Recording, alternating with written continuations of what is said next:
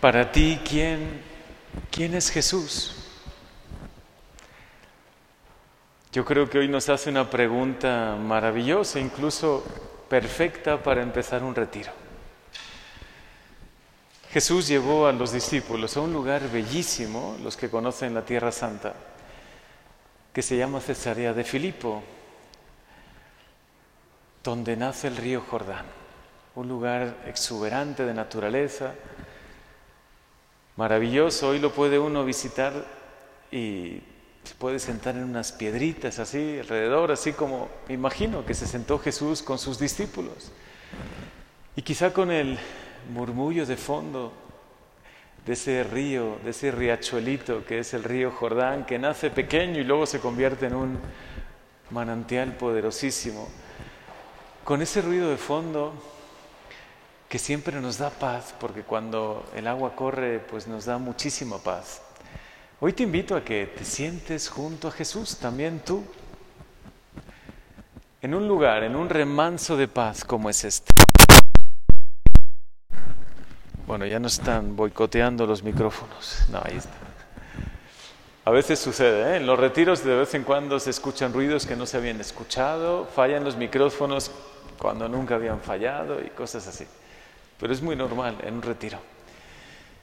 Sitúate en ese lugar maravilloso, en ese remanso de paz que es Cesarea de Filipo.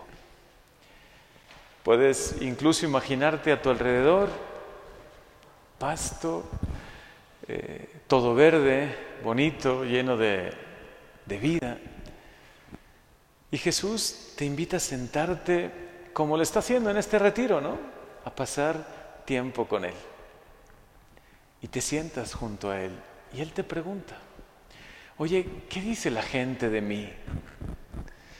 ¿Qué dicen tus amigos, tus amistades, tus familiares de mí? Pues encontraríamos, y si yo pregunto aquí ahora, encontraríamos muy diferentes respuestas, ¿no? Algunos que dirían, no, Señor, pues gracias a Dios, desde ese momento que tú te encontraste con nosotros, que tocaste nuestra vida, pues tú eres muy importante. Tú estás en el centro de nuestra vida. Otros dirán, pues no, en mi familia ya han dejado de creer en ti. O incluso yo mismo, bueno, siendo sincero Jesús, no solo, no te vayas ahí a mis familiares, amigos, a mi entorno, a mi universidad, ¿no? Para los jóvenes o a mi trabajo. Podrán decir tantas cosas hoy de Jesús. Bueno, sí, es un profeta, pero no, pero bueno, pues es, es alguien del pasado, es un personaje del pasado, ¿no? Jesús. Como las respuestas que recibió, unos dicen que eres Elías, que uno de los profetas. Pero esa fue solo la pregunta inicial y la más importante viene ahora. Ok, eso es lo que opina la gente. Y quizá hoy, pues sí, serían respuestas quizá un poco tristes, ¿no? Porque muchos han dejado de creer en Jesús o piensan que sí, no, Dios existe y tengo cierta amistad con Él, pero tampoco está como en el centro de mi vida o es alguien tan importante para mí. Pero la pregunta más importante viene ahora. ¿Y tú? ¿Qué dices de mí? ¿Quién soy para ti? Puedes abrir hoy el corazón y, responderle a Él. ¿Quién es Jesús para ti? ¿De verdad crees que el Señor se ha encarnado, que ha asumido nuestra condición humana por ti? ¿Que se ha hecho hombre?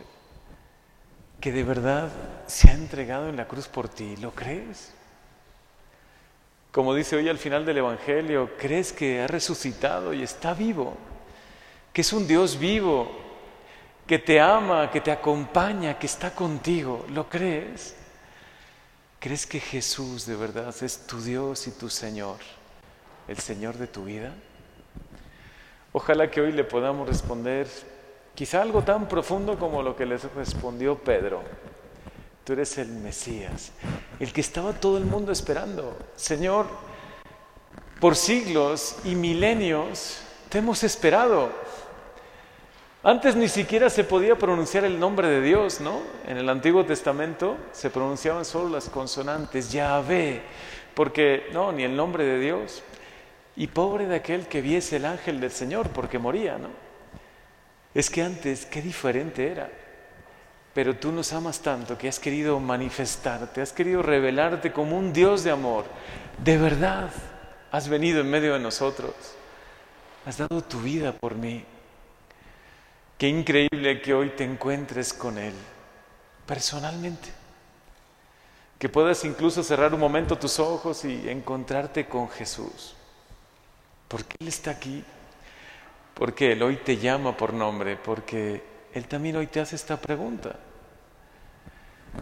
Y yo iría un poquito más allá todavía. No solo, ¿qué dices tú de Jesús? ¿Por qué no te atreves tú a hacerle una pregunta?